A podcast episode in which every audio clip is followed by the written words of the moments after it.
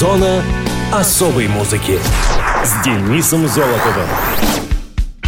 Привет, это Денис Золотов. Вы в зоне особой музыки. В конце первого зимнего месяца, когда новогодние праздники давно позади, а до весны еще далеко, россияне придумали отмечать очень национальный праздник – день рождения русской водки. Это связано с легендой, что великий русский ученый-химик Дмитрий Менделеев якобы придумал классическую 40-градусную водку именно 31 января. На самом деле Менделеев водку не изобретал, хотя некоторые его исследования и применялись при производстве этого напитка. А 31 января 1865 года Менделеев просто защитил докторскую диссертацию, которая называлась «О соединении спирта с водой». В этой научной работе он изучал взаимодействие этилового спирта при его смешивании с водой и последствия этого процесса. Прямого отношения к производству водки эта работа не имела, хотя некоторые выводы Менделеева были впоследствии применены на практике именно при производстве, как тогда говорили, хлебного вина. Тем не менее, до сих пор считается, что именно Менделеев вывел оптимальную крепость водки – 40 градусов. Как нетрудно догадаться, этимологически слово «водка» связано со словом «вода». Россия и Польша до сих пор спорят, кто раньше стал именно так называть соответствующий напиток. На самом деле напиток, близкий по производству к современной водке, был известен еще с древних времен. Но до 19 века водку производили не путем разведения ректификованного спирта с водой до нужной концентрации, а путем дистилляции, то есть перегонки. Согласно современным медицинским исследованиям, водка в любых дозах наносит вред здоровью. Ученые считают, что дозы, которую можно, как говорится, принять на грудь без последствий, просто не существует. Но введение сухого закона, впрочем, считается не лучшим решением проблемы, поскольку вред от полного запрета алкоголя, как правило, значительно превышает пользу. Так что если собираетесь отмечать, помните, что делать это надо осторожно. Ну а мы переходим к музыкальным датам и событиям последних дней января и первых февраля. Муз-события. 28 января 2001 года альбом Limp Bizkit Chocolate Starfish and the Hot Dog Flavored Water занял первое место в Англии. «Шоколадная морская звезда» и «Вода со вкусом хот-дога», а именно так переводится название альбома, третий студийный диск американской группы. Он был выпущен 17 октября 2000 года на лейбле Interscope Records. Первоначально альбом хотели назвать Limp Dependence Day, шутка на тему Дня независимости. После внушительных продаж второго альбома агрегат под руководством Фреда Дёрста постепенно набирает обороты. Песни не вылезают из топов, клипы крутятся на телевидении, группу приглашают на концерты и выступления, вручают награды. Известность Лимбискита распространяется по всему миру. У парней от такого внимания начинает потихоньку кружиться голова, в особенности у Дёрста, который активно пользуется всеми привилегиями рок-музыканта и, соответственно, выходками, публичными оскорбительными заявлениями и так далее. Группа зарабатывает себе титул «Самый ненавистный». Коллеги по цеху высказывают диаметрально противоположные мнения об их творчестве. От резко негативных, как Fear Factory, до хвалебных, как Korn. В записи приняли участие несколько приглашенных музыкантов. Exhibit в песне Get Cha Groove On, вокалист группы Stone Temple Pilots Скотт Вейланд в песне Hold On, а также Redman, DMX и Method Man, включая продакшн от Swiss Beats в песне Rolling Urban Assault Vehicle, являющийся ремиксом оригинальной Rolling. В конце закрывающей композиции, аутро, после паузы Фред общается с актером-комиком и своим другом Беном Стиллером, мучая того всякими вопросами, например, купил бы он этот диск, на что тот, естественно, отвечает «да». В конце Стиллер разрывается нечеловеческим смехом, который повторяется раз за разом. После этого Фред разговаривает по телефону со Стефан Дженкинс из Third Eye Blind, а также слушает сообщения от Роба Дирдека, профессионального скейтбордиста, а затем от актера Марка Уолберга. Внутри буклета альбома можно найти коллаж из фотографий, на которых запечатлены участники группы Limp Bizkit вместе с актерами Верном Троером, Поли Шором, Беном Стиллером, различными музыкантами, а также собакой Фреда Бискетом, работниками MTV и другими. Почти все тексты песен на пластинке написаны Фредом Дёрстом, а музыка — гитаристом группы Уэсом Борландом, барабанщиком Джоном Отто и басистом Сэмом Риверсом. Альбом дебютировал на первом месте Billboard 200, продав в первую неделю больше миллиона экземпляров и получил премию MTV как лучший альбом 2000 года. Он разошелся в США в количестве 8 миллионов копий, а по всему миру было продано около 13 миллионов. Также он стал 18-м среди самых хорошо распродававшихся альбомов 2000-х годов в США. Ну а мы послушаем композицию с него под названием «Rolling». Keep on rolling, baby. You know what time it is.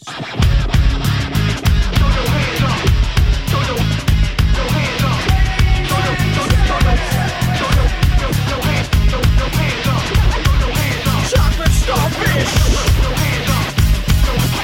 Keep on going.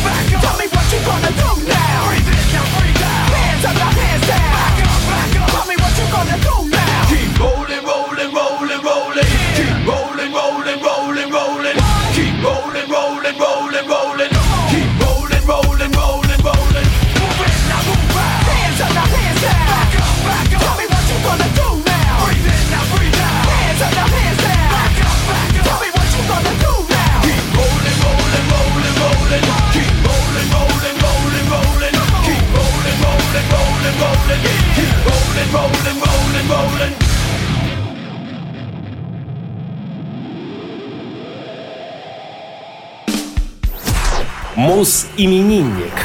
1 февраля 1951 года родился Константин Никольский, российский и советский рок-музыкант, певец, гитарист и автор песен. Константин Николаевич Никольский родился в Москве. Его родители были научными работниками. В 12-летнем возрасте он начал учиться игре на входившей в моду шестиструнной гитаре в ТК имени Чкалова, курс Генриха Сечкина. Константин с удовольствием вспоминал о том, как собрал свою первую гитару из логарифмических линеек. В 15 лет он стал ритм-гитаристом, образованной незадолго до этого московской группы под названием «Крестоносцы». Позже она была переименована и стала называться «Атланты». Выступление коллектива вдохновило юного Андрея Макаревича на создание «Машины времени». Вскоре Никольский начинает писать свои первые песни. В 1969 году, окончив физико-математическую школу, он ушел из института и отправился служить в армию. Отслужив, Никольский заканчивает курсы звукооператоров и идет работать на гостелерадио. Одновременно он играет в группе барабанщика атлантов Алика Сикорского «Осколки Сикорского», затем переименованный в «Счастливое семейство», а также пишет новые песни, причем не только на собственные слова. В 1974 году Никольский стал ритм-гитаристом группы Стаса Намина «Цветы», которая после выхода одной маленькой пластинки и записи второй поступила на работу в Московскую областную филармонию. В следующем году музыкантов в свой ансамбль «Магистраль» пригласил Юрий Антонов. Оттуда Никольский был уволен за фальш на концерте. Однако долго работу искать не пришлось. Намин уже воссоздавал свою группу. Позже Никольский стал участником ансамбля «Фестиваль», где записал свои песни, как ставшие впоследствии широко известными, так и малоизвестные. Весной 79 года на фоне постоянных конфликтов в «Машине времени» у Сергея Ковагоя появилась идея поиграть с Константином Никольским, с которым они дружили и песни которого ему очень нравились. Так появилось «Воскресенье». Первый состав коллектива прекращает свое существование осенью 80-го года. В конце того же года обновленное «Воскресенье» уже давало первые концерты. Это был совсем другой звук и иная ориентация, более насыщенная и резкая. Произошло это не случайно. Никольский, прекративший гастрольную деятельность в составе эстрадных ансамблей и поступивший в Гнесинское музучилище,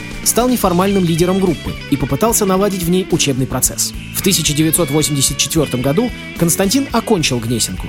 Он играл в возрожденном фестивале и группе «Зеркало мира», а в 1990 году музыкант начинает сольную карьеру. Со своей женой Мариной Никольский учился в физико-математической школе. Позже они много лет не виделись, однако вскоре после долгожданной встречи заключили брак. 13 января 1985 года у них родилась дочь Юлия. Юлия Никольская участвовала как певица в юбилейном концерте отца, а также неоднократно выступала вместе с ним. Она закончила музыкальную школу по классу фортепиано, училась в Московском институте иностранных языков МИИЯ. Ну а Константину Никольскому 68 лет. На радиовоз «Музыкант» — одна из знаковых песен в карьере певца.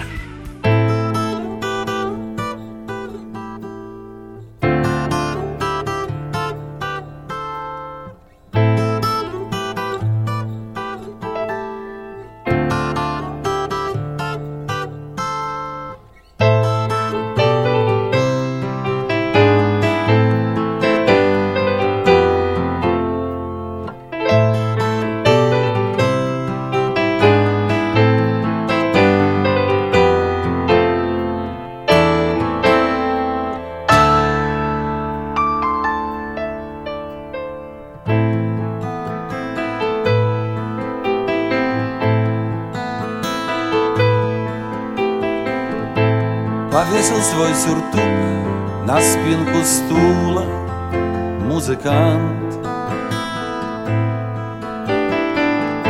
Расправил нервную рукой на шее черный бант.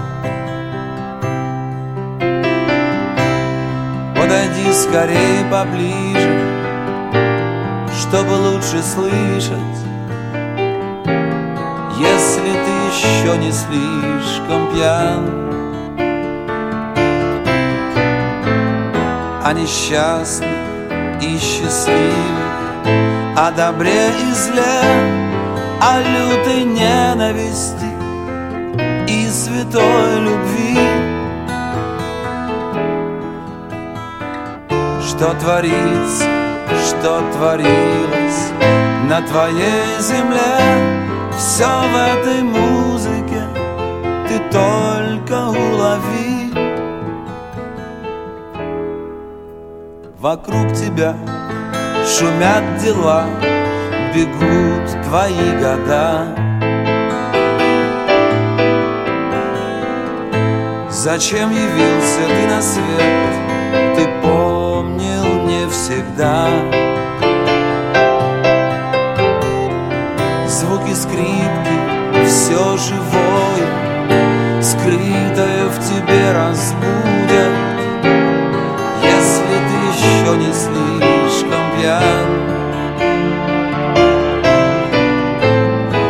О несчастных и счастливых О добре и зле О лютой ненависти И святой любви?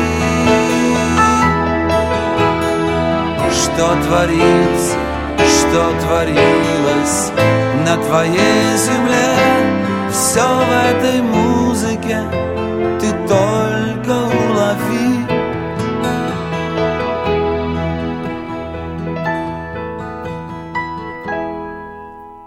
Устала скрипка. Хоть кого состарят боль и страх.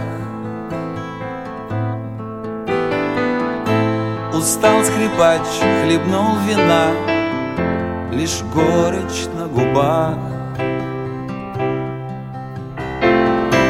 Ушел, не попрощавшись, позабыв не мой футляр. Словно был старик, сегодня пьян. А мелодия осталась ветерком в листве Среди людского шума еле уловить о несчастных и счастливых, о добре и зле, лютой ненависти и святой любви.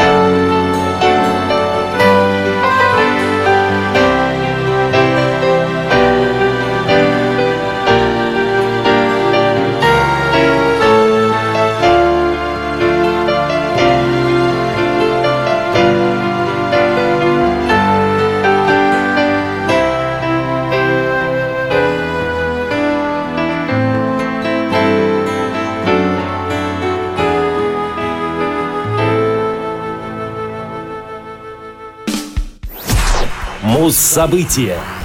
2 февраля отмечается один из необычных праздников, которому также посвящен кинофильм Гарольда Ремиса с участием Билла Мюррея и Энди Макдау «День сурка». День сурка, Groundhog Day, традиционный праздник в США и Канаде. Считается, что в этот день нужно наблюдать за сурком, вылезающим из своей норы. По его поведению можно судить о близости наступления весны. Согласно поверью, если день пасмурный, сурок не видит своей тени и спокойно покидает нору, значит зима скоро закончится и весна будет ранняя. Если же день солнечный, сурок видит свою тень и, пугаясь ее, прячется обратно в нору, будет еще 6 недель зимы. В Древнем Риме 2 февраля отмечался День ежа. Метеорологический прогноз в этот день строился по поведению разбуженного ежа, который видел или не видел свою тень.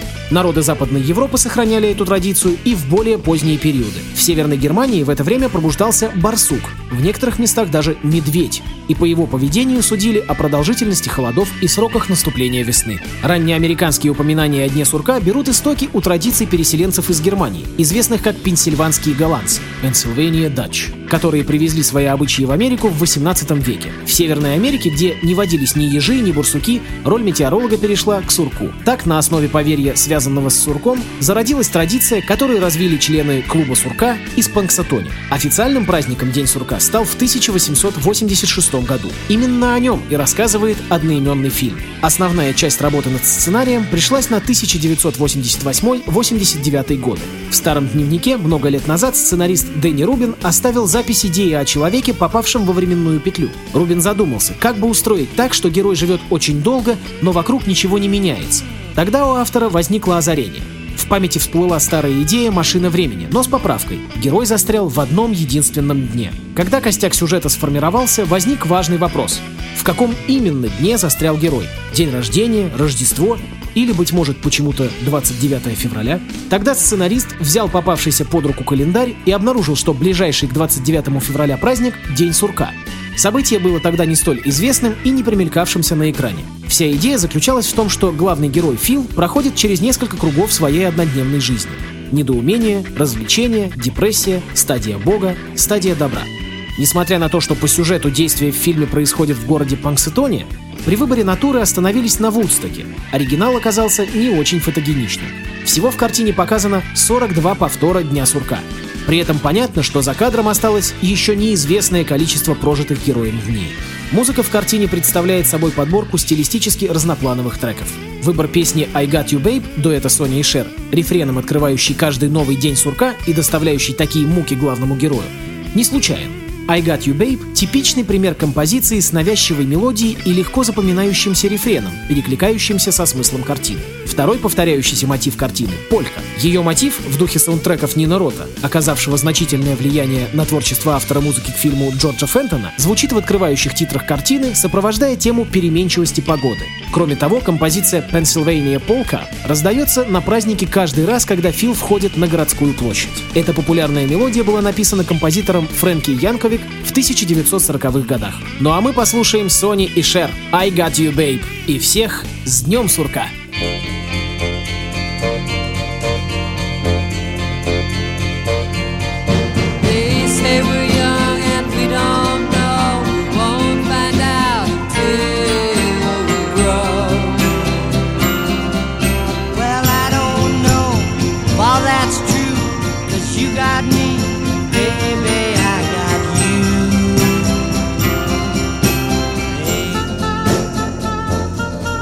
I got you, babe. I got you, babe. They say our love won't pay the rent before it's earned. Our money's all been spent. I guess that's so we don't have a plot, but at least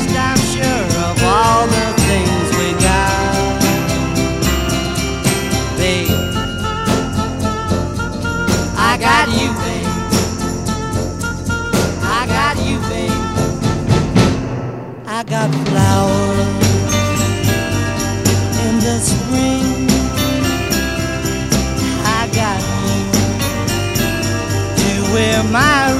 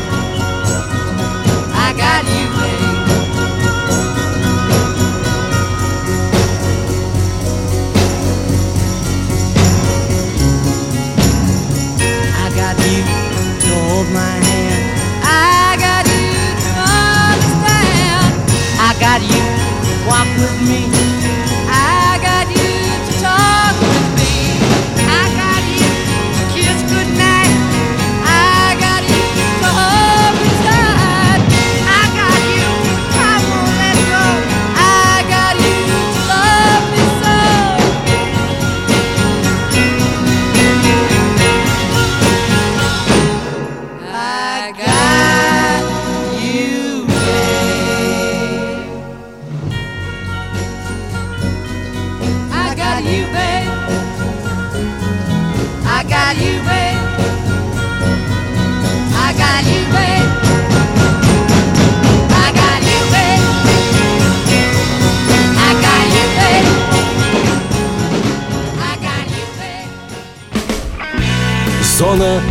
Особой музыки с Денисом Золотовым. Хочешь услышать о своем любимом исполнителе? Записывай адрес зона дефис музона собака яндекс.ру. А на сегодня все.